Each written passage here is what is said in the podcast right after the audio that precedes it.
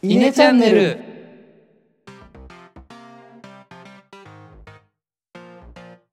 はい、どうも、稲の石原です。野田です。稲江野です。このチャンネルは中学高校の同級生である僕ら3人のトークをお届けするチャンネルになります。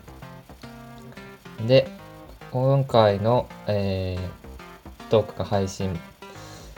されるのはもう年末ですね。クリスマスも明けて。そうだね。終わっちゃいましたね、クリスマスも。急に年末感だよね。そう。やっぱなんか、クリスマスまでは、そうもうすぐクリスマスだねって世の中的になるけど、それを過ぎると、急に年末が襲ってくる感じが。うん、そうそうそう。なんだろうね、あれ。こう、一斉にクリスマスツリーとかがしまわれて、なんか、門松とか出てくるじゃん。はいはいはいはい。あの感じが年末を物語ってるんだろうね、きっと。そうね。俺個人的にはクリスマスムードよりもそっちのムードが好きなんだよね。もうなんか、みんながぼーっとした感じの空気で俺は好き。わかるわ。なるほどね。ぼーっとしてる。本当にそう。なんか、時の流れが、ちょっと遅いよね。あでも年末、何やんの今年はみんな。俺はまあいつも通り大掃除ししようかなそんぐらいかなでも特にやることないなそうね、特に俺もやることないし、例年年明けにじいちゃんばあちゃんち行って回ってたけど、なんかそう今年はコロナの関係でそれもなくなりそうだし、そうだよねうんうんうんあんまりなんか親戚のうち回るとかはないかもね。まあ大掃除ぐらいは今自分の部屋はやるかもな、結構。年始も年始もずっとじゃあ普通に家にこもってだね。うん。まあ実家に帰るかどうかって問題もあるけど。うーんあそうだよね今年はなんかみんなそんな感じなんだろうねきっとやることなくこう初詣とかも行っちゃいけないとか言うじゃん多分まあね。行っちゃいけない。うん。言うかもね。だって、初売りもう始まってるんだぜ。そう、福袋売ってたりするよね。密回避のために。なるほどねなんかニュース番組とかで、2020年を振り返るっていうのを見てると、すげえ散々な年だなって思うよね。本当になんか何にもない年だよね なんもない。えなんもないっつうでかもひどいよな間違いなくさ後から振り返ったら歴史的な1年だよねだねそう立ち会えたねまあまあそんな感じで導入トークは終わりにして、まあ、今回のねえっ、とトークテーマというかまあ前々回から始めた新コーナーの10分間スタディを今回もやりたいと思いますが今回は誰が担当しますかあ今回僕担当します楽しみにしてるよはいはいじゃあバトンタッチしていいかなあいいですよ進行というか、はいまあ、テーマから発表ではいじゃあここからはい僕から発表しますはーい僕の方からですね今週まとめました電気自動車についてというふうにまとめておりますおまあじゃあ早速始めますよーはい、うんお願いしますはいまあ一言で電気自動車って言ってもね、まあ、そもそも自動車いろいろ種類あるのはご存知ですよねはいはいはい、はいまあ、例えばガソリン車これは今のシェアでいうと8割ですうーんそのうちのうん数パーセントがディーゼル車ディーゼル車って言ってわかるかな軽油で走る車なんだけどへまあまあまあガソリンでみんな走ってますようんまあその中で他の車がどのぐらい出てきているかっていうところなんだけどガソリン車の他にハイブリッド車えプラグインンハイブリッドうん車、電気自動車とあるわけねうんうんうんうんでハイブリッド車これが残りの2割ですほうあそうなんだ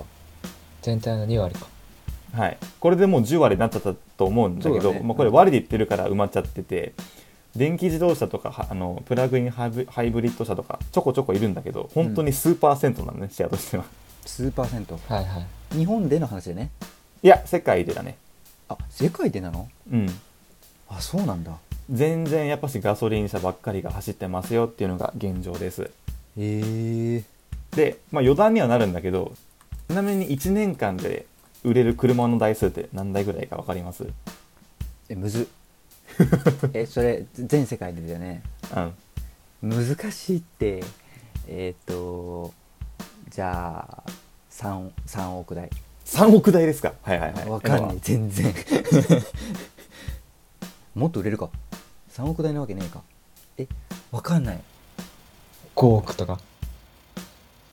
5億とか君たちあまり感覚が合ってないですねあの1年間では9000万台売れています思ったより売れないのああまあ今の反応で言うとそういう感じだよね9000万台かまあまあここでなんでその数字引き合いに出したかっていうのはその中でもあのシェア率シェア率そのメーカーでね一番売れてるのはボルクスワーゲンなんだよボロクスワーゲンねあボルクスワーゲンではいはいはいこれが全体の何パーセントでしょうっていうのをちょっと引き合いに出したかったのねなるほどうんうん言っていいのあいいよ ?12% あおおおおおおおドンピシャで正解ですマジありがとうございます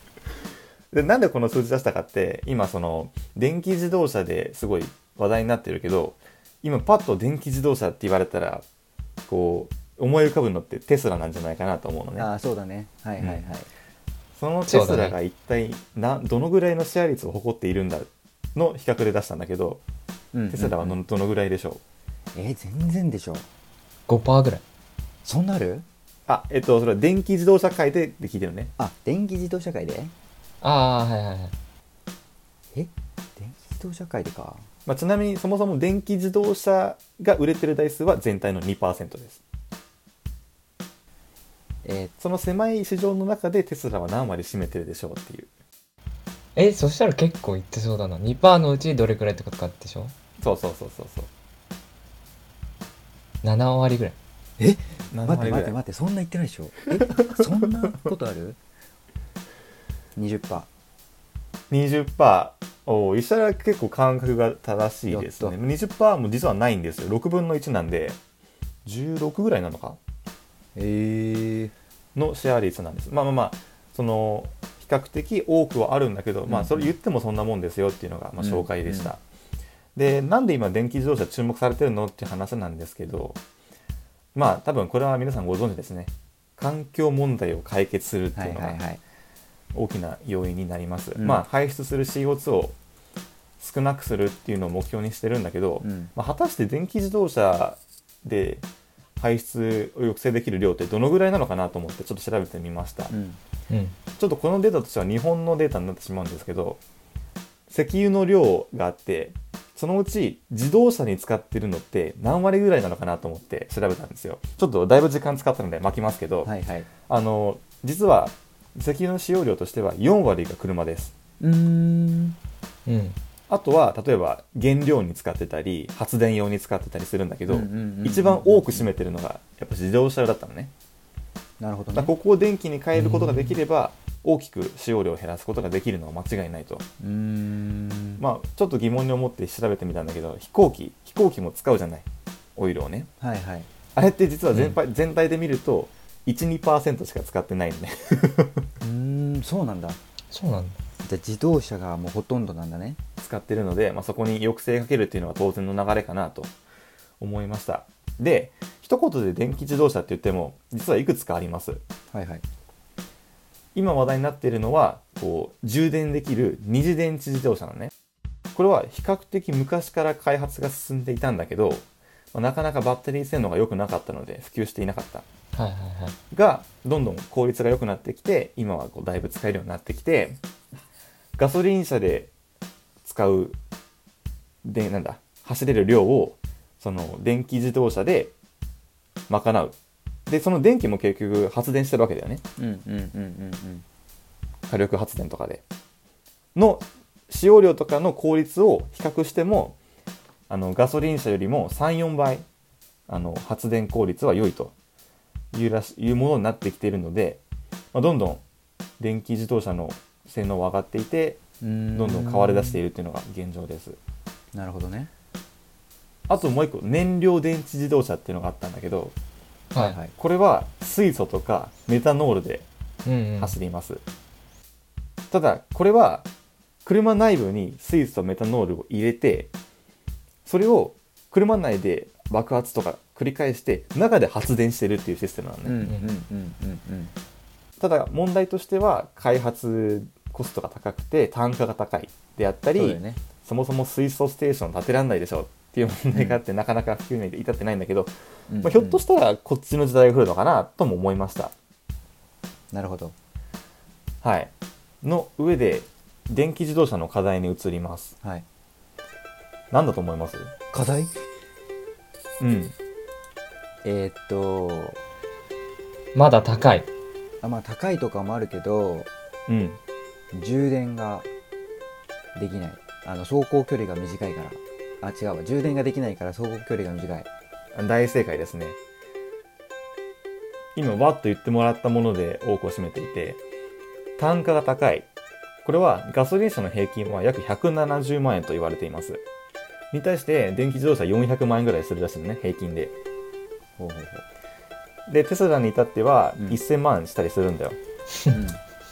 まあまあ高いよねっていうのが一つ課題コストがありますう、うんで、えっと、走行できる距離も短いは正しくて、実は開発がうまくいっていて、えー、そうあなのの走れる距離結構伸びてるんだよね。そんなに遜色ないぐらいまで来てるんだけど、あの、さっきあんまり話をしなかったハイブリッド車、うんこれ実は、あの、すっごいエンジン効率がいいんですよ。あの、結局ガソリン使っちゃうから排出はするんだけど、1回の充、1回のチャージで1000キロ走れたりするのね。 1000キロえガソリン車だと500キロとかえでー、電気自動車も今500キロぐらいまで来てるのねあえそんなに来てんの今、そうそうそうそう、まあ、カタログ燃費ってのもあってどのぐらい実燃費か微妙なところではあるんだけど、まあ、結構遜色ないぐらいまでは来てると確かにそうだねうんで、えっと、これもちょっと余談にはなるんだけど車で見るとそんなに遜色がないただね俺ふと思ったのじゃあ飛行機はどうなんだと思ったわけ大好きだな飛行機で飛行機燃料電池にあの電電池式にできないのと思ってはい はい調べてみたらあのエネルギー密度っていう尺度があるらしいんだけどうんこうガソリンに比べて30分の1になってしまうんだってまあ言われてもピンとこないじゃないうん。例えばあの俺らがヨーロッパに行ったようなジャンボジェット機はいはいうん。あれでえっ、と1回あのマックスまで満タンにすると1万5000キロ走れますほうこれは東京からブラジルまで行けますうんうんうんうんうんロサンゼルスまで往復できますぐらいの距離なのあ往復はできないかだからどこまでも行けるってことだよねうんうん、に対してそれと同じ要は燃料が入ってるところを全部電池に置き換えましただと1000キロしか飛べなくなりますそうなんだ1000キロっつったら東京から福岡までしか行けませんそうだよねそんなしか食べないんだ。まあこれはおそらくどうしても超えることができない壁なんだろうな効率をどんなに上げてもガソリンには負けてしまうところであって使いどころとして飛行機はやっぱしガソリンとか燃料になるしだけど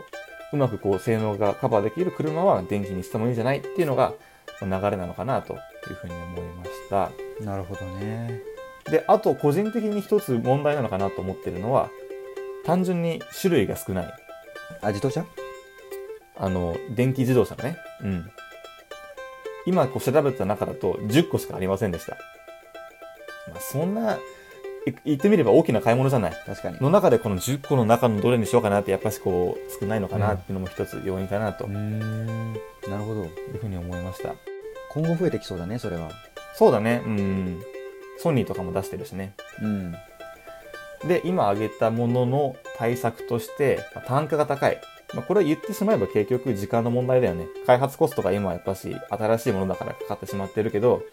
だんだんは落ちていくでしょうとはいはいあと走行距離ももうこれはもう開発頑張っていきましょうそうだねうん。で一つ俺が取り上げたのは種類に関してなんだよう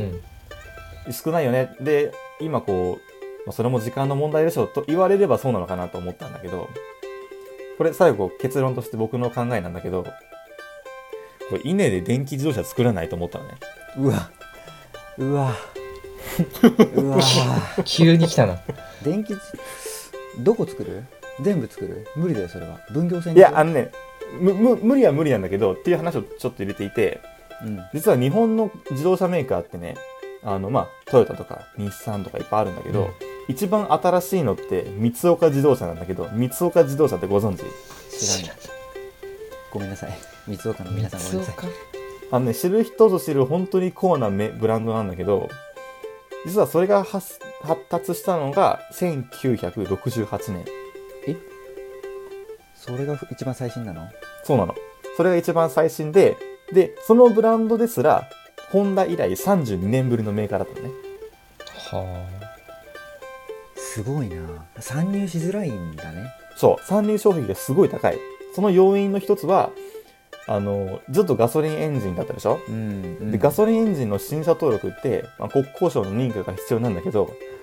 それがすごいハードルが高いんだってエンジン効率どんだけ走れ,、ま、うん走れなきゃいけませんよってあいなるほうどそのエンジン性能の参入障壁が一つはいあはってでそれの他にやっぱし流通網販売流通網が必要で、本当に全国に拠点を置かなければいけない